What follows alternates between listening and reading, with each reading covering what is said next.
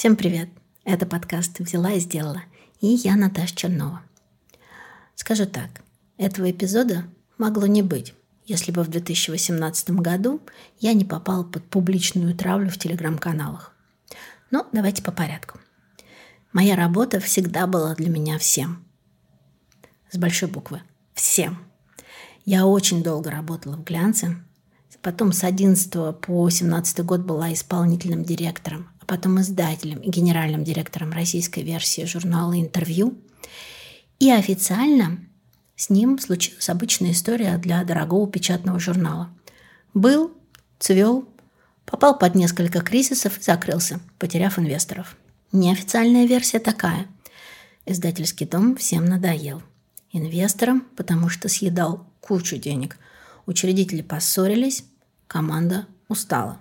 Последние два года мы почти не получали инвестиций, часто оставались с главредом без зарплаты по 2, 3, 4 месяца. Реклама приносила, правда, столько же, сколько и раньше, но мы привыкли делать продукт на широкую ногу.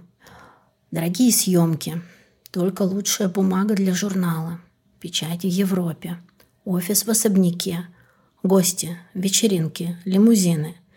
Интервью был заметным и любимым журналом. Когда проект закрылся, глянцевое сообщество захотело найти виноватого. Я никогда не была публичным издателем. Старалась держать все под своим контролем и не посвящать команду в состояние дел. Переговоры, проблемы с деньгами, конфликты с учредителями и рекламодателями – все держала в себе. Это было моей главной ошибкой. Я выстроила щит и взяла удар на себя но об этом никто не знал. В 2018 году, спустя почти год после закрытия интервью, Паша Вардишвили, в прошлом внештатный светский редактор журнала «Интервью» и автор телеграм-канала «Психодели», опубликовал пост, в котором обвинил меня в закрытии интервью и в жуткой некомпетентности, в самых неприятных формулировках. Паша ничего не знал о статусе и внутренних делах компании, но с ним никто не спорил. Пост Паши распространили многие уважаемые мною в медиа люди. И этот пост собрал около 100 тысяч просмотров. Никто из СМИ не захотел разбираться и прояснять ситуацию. Никто из бывших коллег на это никак не отреагировал и не выразил поддержку. Только близкие друзья и сын, желавший набить морду моему обидчику. Скажу честно, тогда это меня реально добило. Я поверила в каждое слово в этом посте – я прочитала его еще 10 тысяч раз. Легендарное интервью Энди Уорхола закрылся, и моя карьера тоже внезапно обнулилась. Следующий год я занималась самобичеванием и думала, что проф непригодна. Я отгородилась от мира, построила забор повыше и только со временем смогла вернуть себя и увидеть, что этот пост не есть истина, а этот пост есть чужой защитный механизм. Просто иногда хочется, важно, нужно найти виновного. Я решила, что не вернусь в найм и больше не хочу быть менеджером. Когда дело твоей жизни, то, что ты больше всего любишь, вдруг бьет тебя в спину, непонятно, как жить дальше, честно. Хочется усилить фейс-контроль и начать с нуля, все сначала. Об этом мы и поговорим в нашем сегодняшнем выпуске. Дослушайте до конца, Будем разбираться, как перестать быть уязвимым. И на этот вопрос будем отвечать вместе с психотерапевтом и другими женщинами.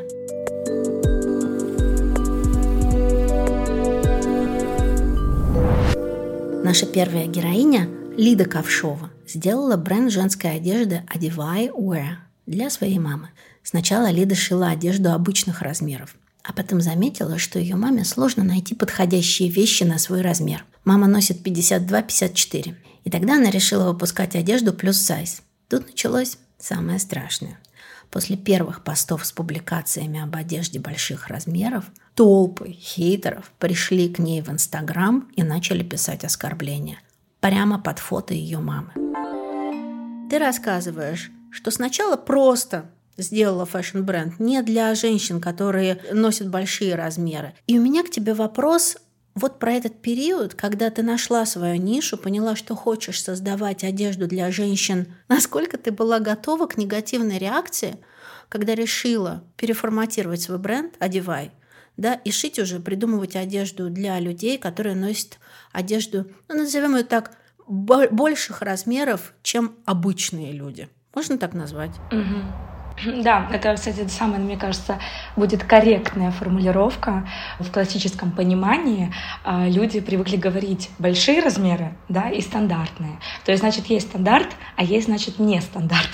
Это на подсознании, это действительно в массе, это острая проблема, с которой мы, а, раз мы с тобой сегодня беседуем, отчасти столкнулись. Я расскажу тебе про а, первый период. Это вот как раз тот самый переход, когда мы были в стандартной линейке да, размеров, то есть в общепринятой 40-46, и решили чуть-чуть ее увеличить и перейти на размер, который будет комфортен а, женщин с а, разными фигурами, то есть разными объемами, вот, большими, чем 46 размер.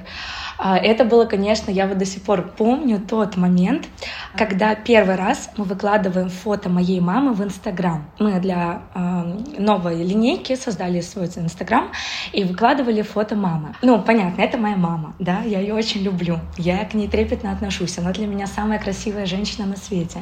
Я выкладываю костюм, который мы действительно прорабатывали, да, для него было много э, там нюансов, мы собирали обратную связь. Тут я выкладываю фото, там, конечно, было немного подписчиков да, на тот момент, но 95% комментариев был про то, что фу, что за страшная женщина. Ну вот практически цитирую. Зачем вы сюда ее пригласили? Что за старуха? То есть вот все вот в таком формате. Если бы хоть один человек написал, костюм сидит плохо, я бы поняла, окей, конструктивная критика, да, мы что-то сделали не то. Ни одной претензии к костюму не было. То есть полностью претензии были только к внешности, к возрасту и что это полная женщина. Ну, маме сейчас 61, это было три года назад, да, уже практически. Я очень испугалась. Это был мой первый пост, первая публикация с реальной вещью, которую мы решили продавать. То есть это не просто для себя, да, я там шью, а я хочу вот заработать, я хочу его реализовать. Что я сделала? Я удалила пост. Я сразу же удалила публикацию публикацию. Помню, как я, у меня дрожали руки, вся моя задумка, вся моя идея, получается, накрылась медным тазом. А мама видела негативные отзывы сама? Я ей не разрешаю видеть, я все удаляю, мы все подчищаем.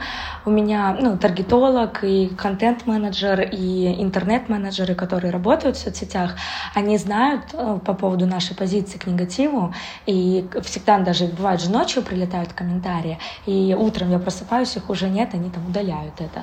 Вот, потому что, конечно, неприятно это слышать, больно. Как ты, вот ты, Лидия, создательница этого бренда, которая накопила 2 миллиона рублей, придумала свой бренд, сделала его именем своего практически, да, там, мамы, да, ну, назовем это фактически так, да, то есть ты демонстрируешь свою маму в соцсетях.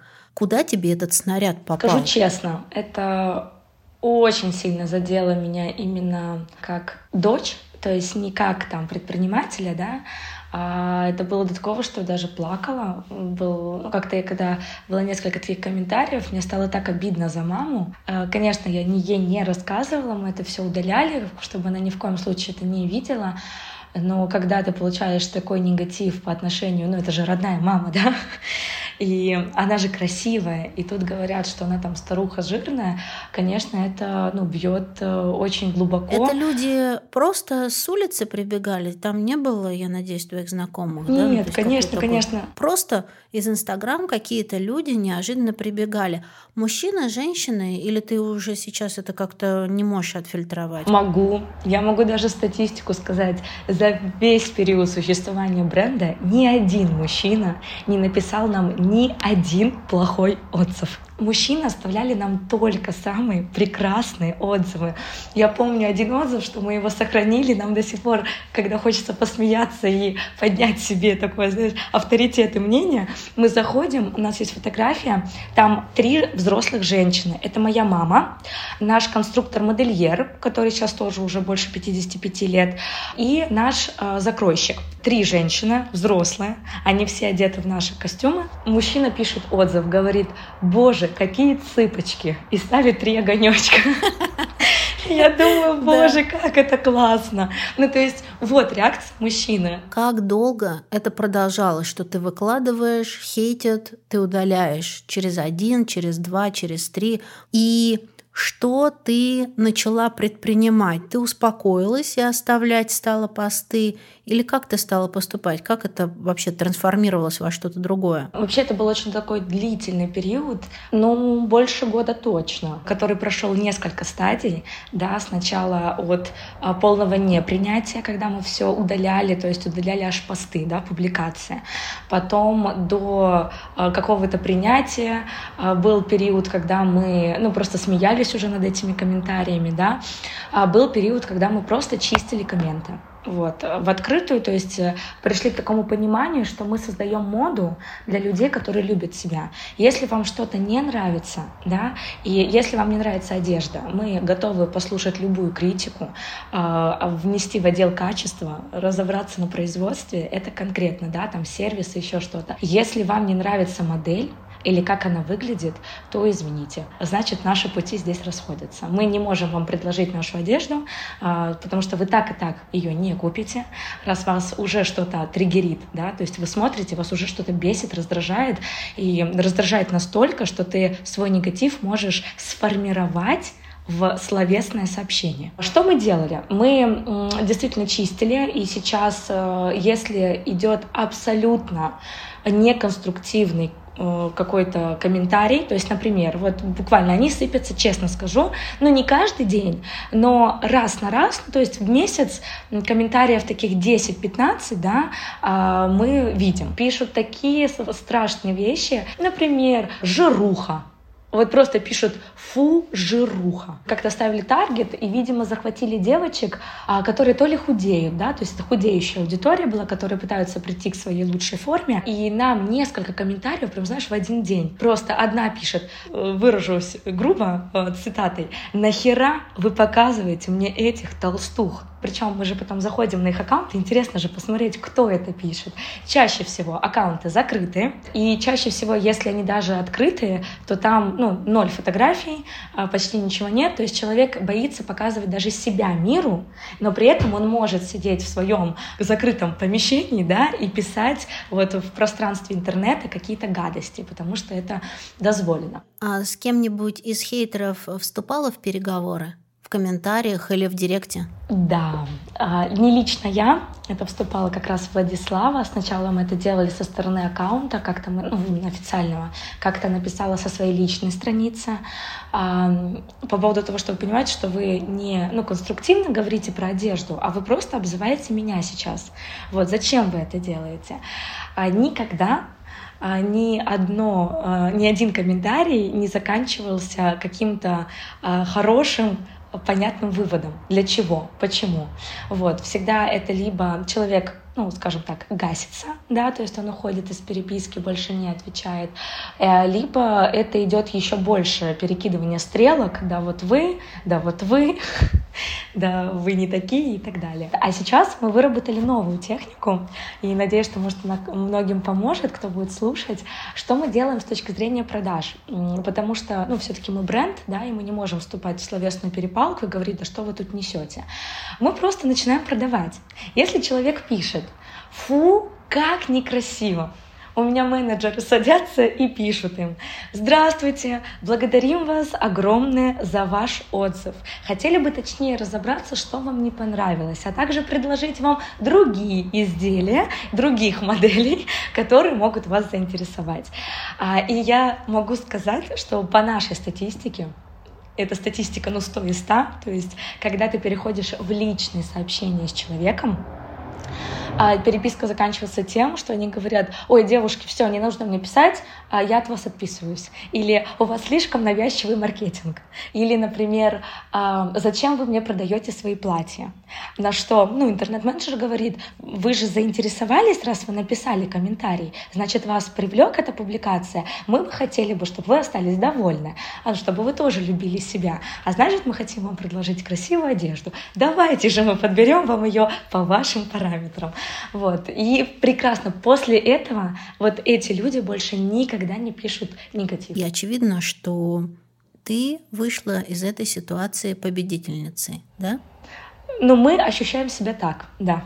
Была ли хоть на секунду, хоть на минутку, хоть на долю секунду мысль «я все заканчиваю и ухожу»? Нет, такого никогда не было, потому что когда ты любишь продукт и то, что ты делаешь, и ты получаешь э, ну, хвалебные, да, какие-то положительные комментарии, даже если это только от близких, да, если какой-то маленький проект, вот, но ты видишь, что людям нравится, э, и это действительно интересно, и ты этим горишь, то я думаю, опускать руки из-за там, комментариев каких-то плохих точно не стоит. Что бы ты сделала сейчас, вот отсюда, по-другому? Я бы, знаешь, что сделала, точно знаю. Я бы не удаляла тот пост с мамой. Я бы тоже.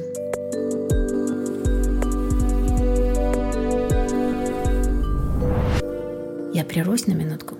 У меня кое-что значительное для вас. Знаете, у каждого автора проекта наступает момент, когда ты думаешь, вот это да. У меня вот это да. Наступило, когда команда МБХ написала, что слушают подкаст «Взяла и сделала», и им нравится. А я, в свою очередь, зацепилась глазом за фичер подкаста «Сахаров», подписалась и не заметила, как послушала все истории. Я успела посмотреть уже много новых документальных фильмов про Сахарова – посмотреть онлайн-выставку, послушать разные подкасты, почитать публикации.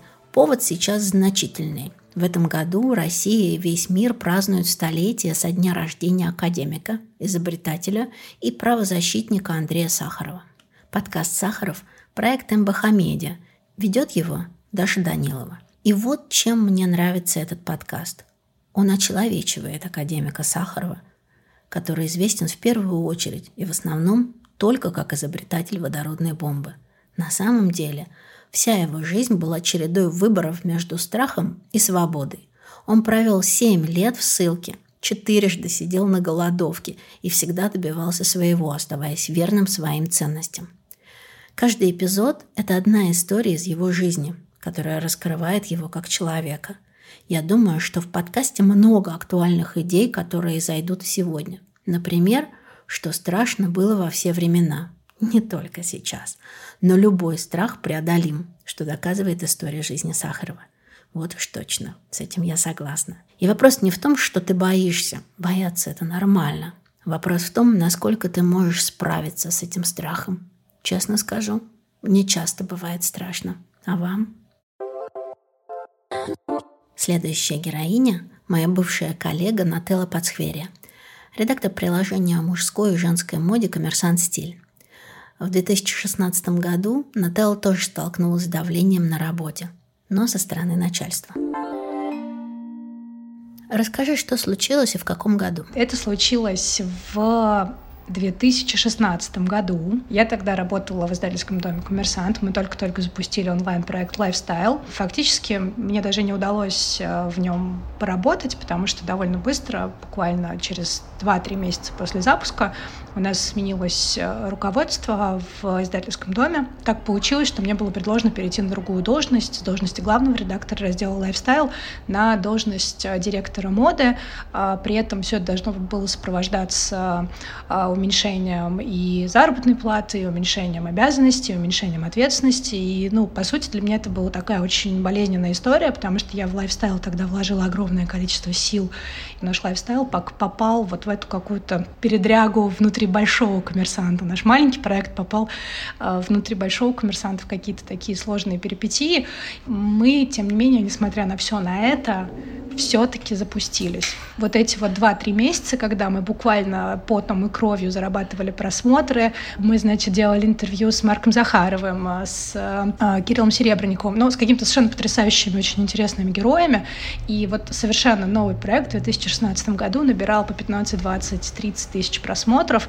Э, по 7 минут у нас сидели люди на сайте, читали, значит, эти интервью, тексты один за другим. И это была действительно, ну, вот такая победа. И когда мне сообщили о том, что я больше больше в лайфстайле, не буду принимать решения, не буду отвечать за контент, и вообще нужно все менять. Для меня это, конечно, был удар э, очень серьезный. Сейчас, когда я анализирую все, что произошло тогда, я понимаю, что я, наверное, сама в какой-то момент немножко перегорела. Я думаю, что моя ошибка в этом тоже была очень серьезная, потому что я действительно очень много работала, немножко перегорела и позволила себе показать другим людям, что я устала. По невероятному течению обстоятельств, за которые я, наверное, всегда буду благодарна своему ангелу-хранителю, в день, когда мне должны были сообщить о том, что я должна покинуть должность там, с со всеми последующими финансовыми последствиями, я узнала, что я беременна. И мой непосредственный руководитель на тот момент э, честно сказал, что он очень этому рад, потому что ему не придется принимать то решение, против которого он сам противился. Он тогда пошел значит, к высшему руководству, сообщил о том, что я беременна. Меня, естественно, через какое-то время вызвали, поздравили, сказали, что как бы, ну, типа, работай уже как работаешь. Прошло время, тех руководителей уже нет, все уже 10 раз в коммерсанте изменилось. И для меня это был, наверное, один из... Вот 2017 год, после рождения дочки, после того, как я почти год не работала, ничего не делала, это был, наверное, для меня эмоционально один из самых тяжелых периодов в, целом во всей моей карьере. Ну, во-первых, потому что оказалось, что я совершенно не способна ничего не делать. Но прошел год, и я очень благодарна Наде Ермоленко, которая со мной связалась, с которой мы периодически поддерживали связь, которая сказала мне, давай возвращайся, с тобой лучше, комфортнее, и это для меня правда. Я пришла уже совершенно в другой коммерсант с новой командой. Как бы коммерсант 30 лет существует, и даст бог еще 130 просуществует. Вот. И не я решаю в нем, какие правила и какие принципы работы, но мое внутреннее ощущение, оно очень укрепилось. И мне, конечно, потребовалось еще немного времени, чтобы поверить в то, что я действительно очень профессиональный человек, и на самом деле вся эта ситуация, она не потому, что я какая-то не такая, не потому, что я что-то не так сделала, а потому что это просто было некоторое испытание, через которое мне нужно было пройти. На самом деле безумно полезное для меня. История, с одной стороны, уникальная, потому что она про тебя, а с другой стороны, она повторяющаяся, потому что мы на рынке и медиа, и других отраслей видим регулярные да, ситуации, когда сменяются одни люди, другими сменяются. Вопрос только в том, как они сменяются, да, и какие методы используются. Скажи, когда аргументы в пользу перемещения должности с главного редактора на директора моды формулировались, ты их как воспринимала? Как какие-то личные или профессиональные? Что тебе излагали вообще? Мне сейчас немножко сложно на этот вопрос ответить, потому что в целом та ситуация, когда я смотрю на нее назад, у меня вызывает такую оценку, мне хочется ее как-то оценивать вот таким образом, что просто в тот момент на руководящую должность, э, вероятно, был выбран человек, который был для этой должности не очень а, подходящ, не в том смысле, что он был профессиональный или непрофессиональный, а в том смысле, что он просто никогда подобную должность не занимал. Ты как бы должен быть эффективным менеджером и на, стан и на сталелитейном заводе, и на станкостроительном, и в издательском доме. Иногда кажется, что принципы работы, они одни и те же, KPI одни и те же, и оценка профессионализма твоих сотрудников, она одна и та же. Ну какая разница, ты 10 станков отлил за смену или 15 статей написал за смену. Поэтому в этой ситуации я просто очень хорошо помню, что я сидела совершенно опешив, раскрыв закрыв рот, э, и слушала, как будто бы со мной разговаривают на языке, которого я не понимаю. Наверное, ну, наверное, так и было, потому что мы просто говорили совершенно на разных языках, друг друга не понимали. Сейчас, вот обращаясь как бы, да, обратно в ту же ситуацию, я понимаю, что на самом деле, будь я менее осторожной или, наоборот, еще, может быть, более осторожной, будь я э, более пробивной, будь я человеком, который умеет играть в игры и умеет действительно там как-то красиво разруливать подобные ситуации, да, потому что когда ты работаешь в большой корпорации, мы прекрасно знаем, что умение а, играть по правилам, оно на самом деле ценно. Ключевое. Да, оно, оно, оно ключевое, да, оно умение ключевое. встроиться такое. Вот, я сейчас не говорю про то, что нужно идти по головам, там, увольнять одним днем и так нет, далее. Нет, мы говорим о том, что у человека есть определенный навык коммуникации внутри большой вертикально-горизонтальной компании. Это большой хороший навык, но он есть не у всех, и не все могут его приобрести, да. Вот, совершенно верно. Это ровно то, чего я долгое время была лишена, и то, о чем я долгое время совершенно не подозревала. Мне казалось, что ну как, надо пойти сказать правду, нужно там как-то, значит, выступить пламенным словом, и все же, мы же люди, мы же можем договориться, мы же все сейчас вот найдем какие-то точки соприкосновения. А в конечном счете я поняла, что нет, просто есть правила игры, по которым я совершенно не умею играть. Ну, то есть сейчас уже, спустя время, в 2021 году, в июне, глядя на события 2016 года, я могу сказать, что э, в том, что это все со мной случилось, э, моя вина э, точно такая же, как и вина тех людей, которые хотели, допустим, там как-то меня убрать, подвинуть и так далее. Вот. Э, просто они в той школе, где я училась, они преподавали кто тебя в тот момент сильнее всего поддержал? Да, вот чьи глаза ты искала, какие слова тебе хотелось в тот момент получить? Ну, конечно, в тот момент поддержали меня больше всего мой муж, э, мои родители и малыш, который у меня родился, моя дочка Софа. Как раз искать глаз мне не пришлось, потому что эти глаза и так на меня смотрели утром, днем и вечером. И то и они искали скорее встречу со мной, чем я. Но на самом деле именно в тот момент мне хотелось, чтобы со мной связывались мои коллеги, люди, с которыми я работаю, и говорили мне о том, как они страдают и переживают, что я ушла, и что они теперь со мной не работают, они потеряли со мной связь, вот какая я была чудесная и прекрасная. Я хотела невозможного, я понимала, что люди на самом деле а, это ну ничего личного, это бизнес. То есть есть издательский дом «Коммерсант», с которым бренды сотрудничают, и брендам а, по большому счету неважно, они общаются с, Нате, с Нателлой или они общаются с кем-то другим, они общаются с издательским домом. И я помню, что я сразу себе сказала, что как бы да, я этого жду, да, мне хочется, чтобы мне сейчас, значит, все там резко стали звонить, обрывать телефон и говорить, какая я была прекрасная, как со мной было хорошо, но этого конечно же, не происходило. А потом случился мой день рождения, и мы все прекрасно знаем, что такое день рождения у глянцевого редактора, да, когда обрывается телефон, тебе бесконечно звонят, значит, пытаются какие-то там... Это очень приятно всегда, я не скрываю, что подарки — это приятно, но опять-таки, да, в тот момент я еще до дня рождения себе сказала, ну, не надо ждать, это нормально. Ты э, интересна и нужна до тех пор, пока у тебя на визитке значится конкретное название конкретного бренда. Я до сих пор помню всех, кто про меня вспомнил, и мне это безумно было приятно. Я не стала относиться хуже к тем, кто про меня забыл, потому что, опять-таки, да, бизнес-то бизнес, а не личное к личному. Но э, в тот момент э, я тогда очень, очень здорово протрезвела, и мне это тоже помогло, конечно, э, в будущем строить как-то отношения и коммуникации. И э, я, на самом деле, тот редактор, который может сказать, что у меня со всеми очень ровные и хорошие профессиональные отношения. Что сложнее всего было? И что бы ты сделала по-другому? Ну, самое сложное, если с этого начинать, самое сложное, это, конечно, было не впадать в просто какие-то человеческие истерики, в какие-то человеческие переживания и стараться переживать это все на профессиональном уровне. То есть в этот момент самое сложное для меня было не скатиться в самобичевание, не скатиться в то, что я не профессионал, то, что я глупая, такая сякая, плохая. Получилось?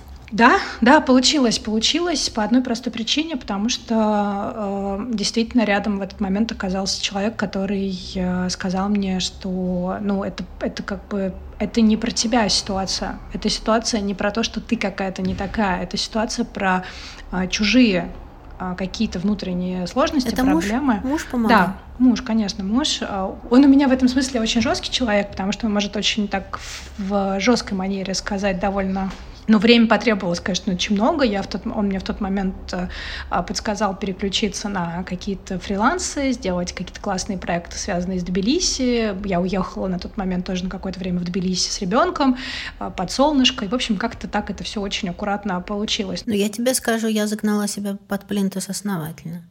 Да, то есть а, в тот момент, э, летом 2018 года, меня просто все, меня поделилось до и после, поэтому для меня это да там мне когда подруги говорят, Наташа, ну почему ты вообще веришь этому человеку? Ну, ну, ну как, ну не обесценивайте, родные. Ну, это правда на меня произвело сильное впечатление. Возможно, я была в тот момент без кожи, или она не была достаточно толстой. Но я тебе скажу, вот ровно то, что ты прямо сейчас классно назвала самобичеванием, я себя загнала до такого состояния, что я пошла работать няней, и не стесняюсь этого говорить, совершенно посторонних, незнакомых мне людей, которые меня не знали. То есть я сказала так, если я под плинтусом, то ниже мне некуда. Да, ниже только тараканы, а я их не люблю. Поэтому я, наверное, начну все сначала. И я, представляешь, я работала весь июнь, июль, и это было норм, нормально. Ты что-то там ковыряешься, с какой-то девочкой сидишь, и у тебя есть время подумать, и вернуть себя из-под плинтуса. Я согласна с тем, что на самом деле в какой-то момент дать себе это право на то, чтобы э, себя немножко по поуничтожать, оно нужно. Э, потому что ты не можешь оттолкнуться от дна, если ты на него не упал. Ну, это как погоревать, Натал, да? Ну, как бы, когда мы теряем близких людей, мы можем сколько угодно. Это может быть развод, это может быть смерть, это может быть расставание, whatever – но тебе нужно погоревать, потому что ты очень сожалеешь. И если ты вот эту стадию не проходишь, она у тебя не фиксируется. Ровно так же произошло, я думаю, и у тебя примерно, и у меня примерно, да, когда вы сталкиваетесь с такой штукой. Да, абсолютно так и было.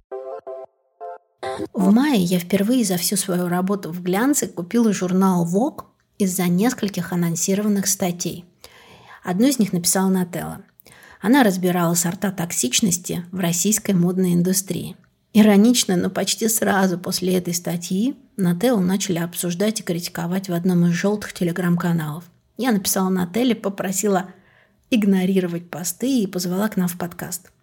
Мне кажется, что тема токсичности в моде достойна постоянной колонки, так же, как и тема домашнего насилия – или пластиковой катастрофы. На самом деле, вот это как бы сейчас ситуация, да, такая легкая волна токсичности, которая на меня вывалилась после моей статьи, я очень легко ее предотвратила. Я просто, во-первых, сказала своей помощнице, я говорю, вот где бы ты что ни прочитала, ты просто мне про это не сообщаешь.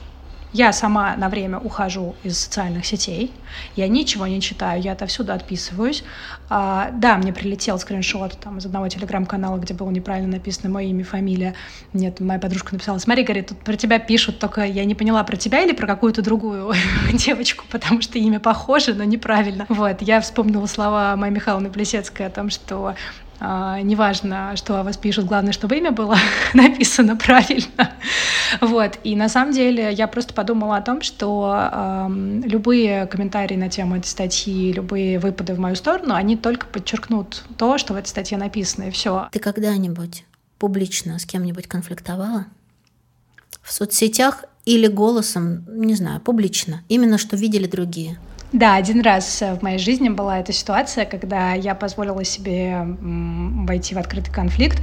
Я тогда прочитала какую-то статью о Грузии много-много лет назад. В каком-то издании не очень популярном. Я тогда только завела свой проект о Грузии. Мне было важно читать все, что пишут про страну. И я увидела вот эту статью, начала ее читать, пришла в совершеннейший ужас, потому что э, девушка писала о том, какая ужасная страна, значит, кофе американо готовить не умеют, сэндвич нормальный не поешь, и вообще непонятно, зачем туда ехать, э, только на природу, что ли, смотреть. И я помню, что я тогда перепостила эту статью и написала просто чудовищно разгромный отзыв на эту статью со словами, что как бы «милая дама, не хотели ли вы для начала сделать research, прежде чем ехать в страну?» Ну, в общем, и далее по тексту, и очень я так жестко прошлась по, по этой статье. Там было какое-то невероятное количество репостов у моего поста, люди подхватывали. Мне потом кто-то прислал скриншот из Фейсбука этой девушки, где она написала, что она приносит там, извинения всему грузинскому народу, что эта история научила ее тому, что грузины, как никто, умеют отстаивать свое, значит, маленькое а, государство. Вот. И я тогда решила, что, значит, бой увенчался моей победой. Сейчас, вспоминая про эту историю, мне, честно говоря, стыдновато. Я хотела тебя спросить, тебе не стыдно? Стыдно, конечно. Ужасно стыдно. И я на самом деле в тот момент, я, не, я даже не сразу осознала, как на самом деле это стыдно. Я когда студентке про репутацию рассказываю, говорю, это, наверное, умение меняться. Да, но как бы мы никогда не пользовались пластиковыми пакетами, потом все начали ходить с пластиковыми пакетами, а теперь вдруг неожиданно начали бороться с пластиковым пакетом. Я не вижу в этом ничего дурного, если мы поменяли свое мнение. Абсолютно, абсолютно. Это же, в общем-то, ровно про то, о чем, о чем мы здесь и говорим, да, что ты можешь ошибиться. Вообще любой человек имеет право на ошибку. Ты можешь совершить самую страшную ошибку в своей жизни, любую. Нет э, критериев того, твоя ошибка, она там достаточно хороша или достаточно плоха, достаточно жестока или недостаточно жестока много. Самое главное, это потом извлечь уроки. Я вот там смотрю на некоторых людей, я понимаю, что им жизнь предоставляет один и тот же урок. Вот с ними происходят одни и те же ситуации. По одной простой причине. Они не понимают, почему они с ними происходят. Они не делают выводов. Я считаю, что случиться может все, что угодно. В травлю можно попасть абсолютно в любую.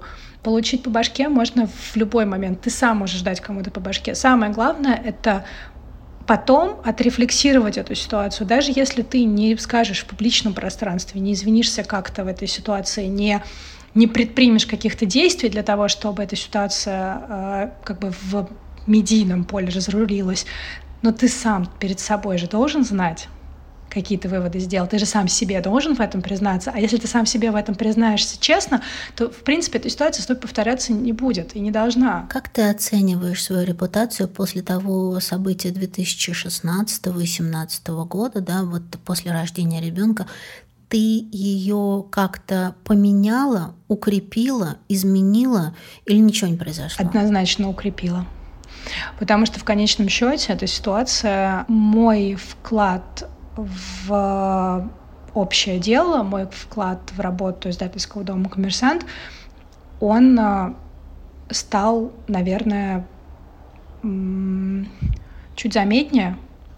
И здорово, что мои коллеги говорят мне об этом и говорили мне об этом, что э, очень здорово, что ты вернулась, очень здорово, что ты снова с нами, очень здорово, что мы можем там снова вместе работать, как хорошо, что ты там, теперь на этом проекте.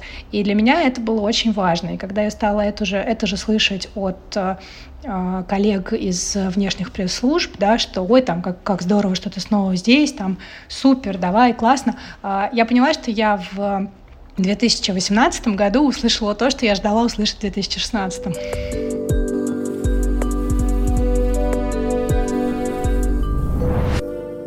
Кажется, что самое время обратиться к психотерапевту. Я поговорила с Владимиром Кудрявцевым, доктором психологических наук и профессором. Я рассказала ему свою историю о тех постах в телеграм-каналах – и вот как Владимир ее прокомментировал. Ну, знаете, вот мне кажется, что как раз эта история далека от сюжета хейтерства и вообще от хейта, если под этим понимать старым значении страсть. Хейт – это страсть шекспировская. А в данном случае речь идет о хаме, я бы сказал. Хамство – это, к сожалению, до сих пор не научный концепт. Что такое хам? Это своеобразная форма поведения толпы, но в сети – причем здесь появляются уже свои нормы, свои ритуалы.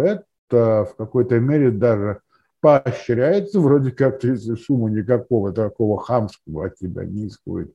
Хамство – это как бы вот индивидуализированная толпа в каждом отдельном человеке. Понимаете? Я не думаю, что в данном случае э, сотрудник, я не думаю, что он испытывал какую-то большую личную неприязнь. Понимаете? Дело совершенно не в этом. А как вот на такое реагировать? А как на толпу?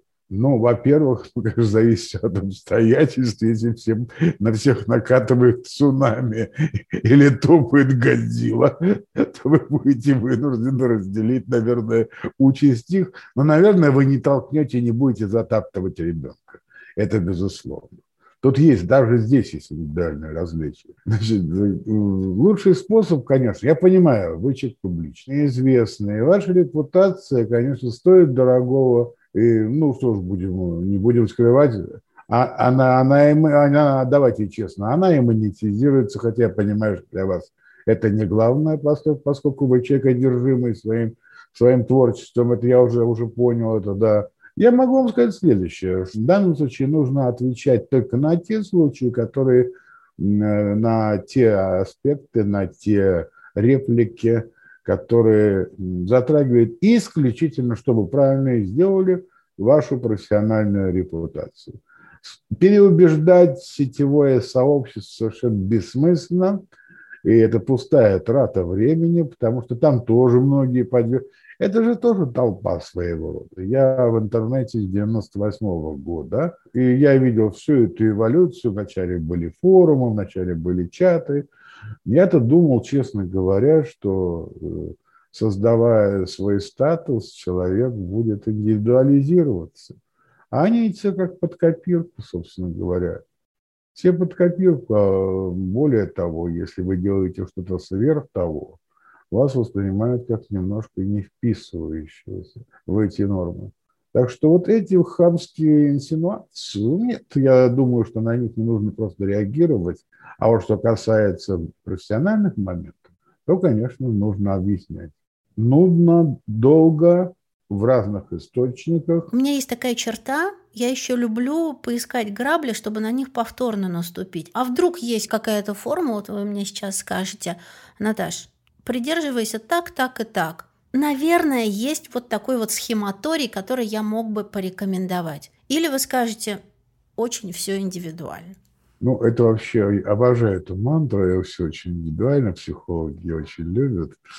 А я ее вытеснил из своего. Это у меня никогда не было ее в лексиконе. Конечно, с одной стороны, можно пойти по линии такого возвышенного гуманизма, как у Вонигута, как у Василия Шукшина, что нужно бороться за человека до последнего, пока не выжмешь, не выжмешь из него это самое человеческое. Но это в литературе хорошо, потому что и Вонигут, и Василий Макарович были людьми довольно, довольно ну, скажем так, интересными, да, безусловно. Нет, ну они, конечно, были, по сути дела, гуманистами, я согласен, да. Но этот гуманизм вообще дается разными ценами. А с другой стороны, и жизнь, конечно, мне всякого сомнения. Конечно, взрослому человеку надо дать состояться. Вот, и если вы будете одни и те же грабли пробовать на прочность, дабы высечь чего-то человеческое, вы сделаете хуже только ему, а не себе. Я часто слышу и вижу и в статьях, и в соцсетях, ну а что вы затыкаете рот людям, которые критикуют или дают обратную связь разного стиля, да, и хамском, и не хамском, да, это точка зрения. И сейчас у нас как бы право дать каждому высказаться. Как вот вы к этому относитесь? Пусть высказываются все. А вы знаете, в чем дело? Ну, здесь две крайности есть. Как сказал один мой знакомый, в общем, талантливый человек, умный, со вкусом. Он сказал, я бы не то, что эталон, но я камертон вкуса. И вот, ну, он настолько умен, что он назвал себя эталоном, а только камертоном, но вот они извинятся теперь, понимаете, все к ним прислушиваются, к этим камертонам вкуса, а в ряде конкретных оценок он бывает, он музыкой занимается, он бывает э, не, несправедлив, явно и предвзят, хотя умный, образованный, знающий, великолепный журналист. А есть другая категория людей, для которых вот эта вот внутренняя какофония, она и подсказывает, она и есть камертон, да. Несчастному крестьянину некуда податься, он мечется между тем и другим. Точка зрения, безусловно, хороша. Но я всегда спрашиваю человека, ну вот когда беседую как психолог, а вот как эта точка зрения формировалась? Это были разговоры с родителями, родительское воспитание, это жизненный опыт. Это может быть опыт вашего творчества, потому что, допустим, все-таки написание книги, когда ты понимаешь, какова твоя точка зрения, когда ты написал, а вы как пишущий человек знаете, статью или книгу. Мы, наконец, поняли, какая ваша точка зрения. Это плохо, когда с готовой точки зрения начинают писать книгу. Я думаю, что оптимальный вариант именно вот этот. Нужно выяснить, как и дать себе отчет, откуда вот эта ваша точка зрения выросла. Либо это же все-таки заимствованный штамп, 90% нашего населения, как говорил великий философ Александр Пятигорский, являются заложниками, но говорю про политические штампы, да, являются заложниками штампа. И вот эта вот критика хейт, комментарии, комплименты, вся вот эта вот, назовем ее обратной связью, и вот эти отзывы, и все, что нам прилетает в обратку в соцсетях, на улице, в коммуникации, вот просто в разговоре, в интервью, эмоциональный градус, он будет усугубляться или все-таки есть какой-то обратный эффект, и все немножко подугаснут? Или это как-то волнообразно? Как вообще это происходит? В принципе, градус э, того, о чем было принято раньше молчать, и о хорошем тоже, скорее всего, будет подниматься. В значительной степени, тем более сейчас, для визуализации этого и аудизации, если так можно выразиться, растут возможности в виде цифры, и они этого момента не упустят. Главное, чтобы от мышления что-то осталось, от способности мыслить. Есть мыслящий ресурс. Ну и заодно, конечно, к этому и хейт будет подтягиваться. Но он же ведь тоже зависит даже не от атмосферы агрессивности, которая царит в обществе, а от того, что люди до сих пор не научились вести себя по-взрослому. Вот от той рефлексии, о которой мы с вами говорили, понимаете, это да, э, более жесткая агрессивная обстановка может стоять на дворе. И этого не будет массы. Это все, конечно, внутри, в данном случае, человека, в котором мы до конца не разобрались.